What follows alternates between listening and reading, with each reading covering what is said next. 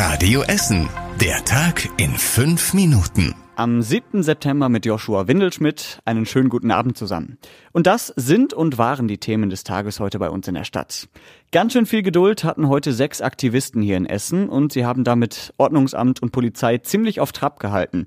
Am Weberplatz in der Innenstadt haben die Aktivisten stundenlang ein altes, leerstehendes Haus besetzt und beschriftete Bettlaken aus den Fenstern gehängt. Darauf stand unter anderem Black Lives Matter, der Spruch, der seit dem Tod des Amerikaners George Floyd um die Welt ging. Hier in unserer Stadt fordern die Aktivisten mit ihrer Hausbesetzung ein antirassistisches Zentrum. Die Linken bei uns in Essen unterstützen das. Die Polizei und die Stadt haben mit den Aktivisten heute viel gesprochen und verhandelt, aber das hat offenbar nicht viel gebracht. Am Ende ist die Polizei in das Haus gegangen und hat es geräumt. Den Hausbesetzern droht jetzt eine Anzeige wegen Hausfriedensbruchs.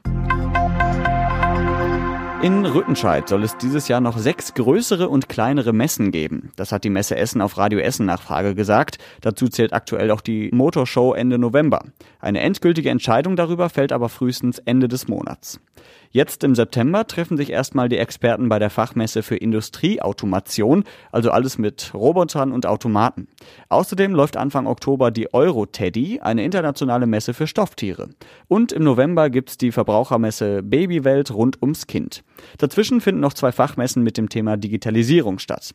Und schon jetzt plant die Messe für April 2022 eine neue Fachmesse für die Pflegewirtschaft. Die soll dann in Zukunft alle zwei Jahre stattfinden. Dazu kommen noch einige Kongresse und Versammlungen von Unternehmen.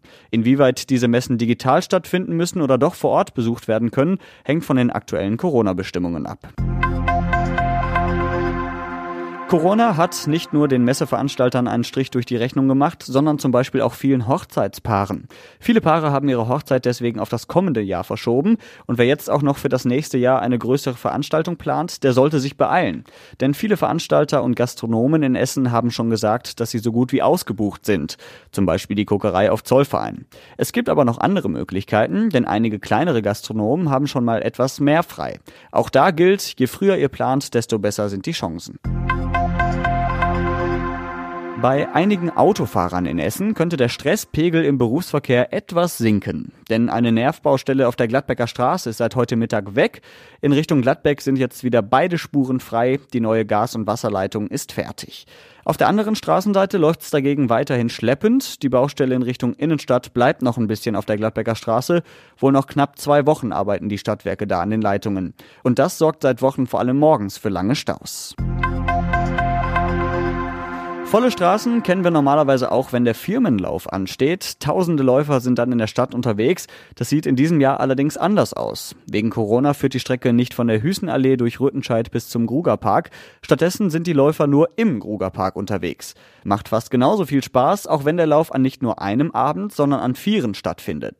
Heute waren die ersten Läufer auf der Strecke. Bis Donnerstag werden immer abends noch einige tausend Teilnehmer beim Firmenlauf dazukommen. Gute Nachrichten für alle Schwimmer unter euch, denn die Freibäder in Kettwig und in Freisenbruch haben ihre Saison um eine Woche verlängert. Bis kommenden Sonntag könnt ihr im Freibad in Kettwig und im Oststadtbad schwimmen gehen. Eigentlich sollte da schon am letzten Wochenende Schluss sein. Und das war überregional wichtig. Der russische Kreml-Kritiker Andrei Nawalny liegt nicht mehr im künstlichen Koma. Die Berliner Charité sagt, dass sein Gesundheitszustand besser geworden ist. Jetzt wird er langsam von der künstlichen Beatmung entwöhnt, heißt es. Ob Nawalny nach seiner schweren Vergiftung bleibende Schäden haben wird, können die Ärzte noch nicht sagen. Ausgeschlossen ist es nicht. Und zum Schluss der Blick aufs Wetter.